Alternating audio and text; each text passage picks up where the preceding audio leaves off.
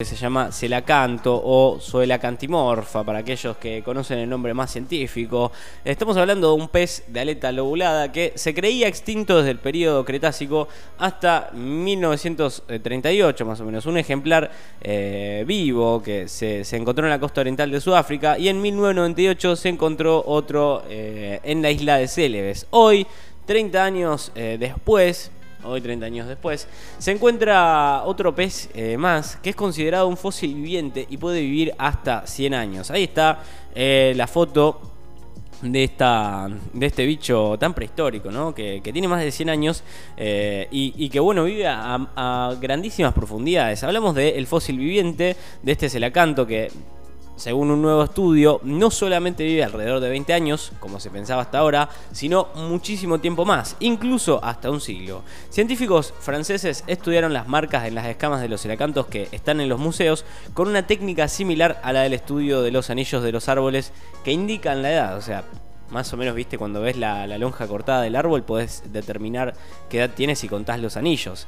Determinaron que el pez se reproduce a una edad avanzada y las hembras pueden estar embarazadas hasta 5 años. Estamos hablando de una especie de crecimiento lento que tiene pocas crías y que es particularmente vulnerable a los factores de extinción como el cambio climático y la sobrepesca. Hablamos de este bicho, ¿no? Por último, conocer más sobre el ceracanto podría ayudar a aplicar medidas de protección y conservación más fuertes. Así, por lo menos lo dice el doctor Bruno Hernández de la Universidad de Montpellier en Francia. Un marco muy importante para las medidas de conservación es poder evaluar la demografía de la especie. Con esta nueva información vamos a estar en mejores condiciones para evaluar. Así hablaba el experto cuyo estudio se publicó en la revista Current Biology o Biología de, hoy. Un fósil viviente. Bueno, durante mucho tiempo se pensó que el celacanto se había extinguido hasta que apareció en la red de un pescador de Sudáfrica de 1938. Después descubrieron otro en la costa de Sulawesi, en Indonesia, palabra difícil si la hay.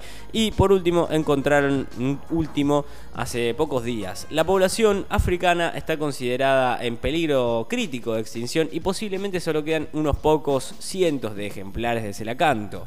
Es un bicho que parece tener una de las historias de vida más lentas o la mayor entre los peces marinos, cercana a la de los tiburones de aguas profundas y al pez reloj anaranjado, así por lo menos lo decía Kelly Magé de la Universidad de Investigación Pesquera del Mar del Norte de Boulogne-sur-Mer, Francia. Bueno, nuestros resultados sugieren que pueden estar incluso más amenazados de lo esperado debido a su peculiar historia de vida. En consecuencia, estos nuevos datos sobre la biología y la historia de vida de los ceracantos son esenciales para la conservación y el manejo de esta especie. Los antepasados del ceracanto evolucionaron hace 420 millones de años, sobreviviendo al movimiento de los continentes y al impacto del asteroide que posiblemente mató a los dinosaurios. El único y peligro lugar, bueno, en el que vivieron tres de los dinosaurios carnívoros más grandes que habitaron la Tierra, hablamos de Ceracanto, ¿no?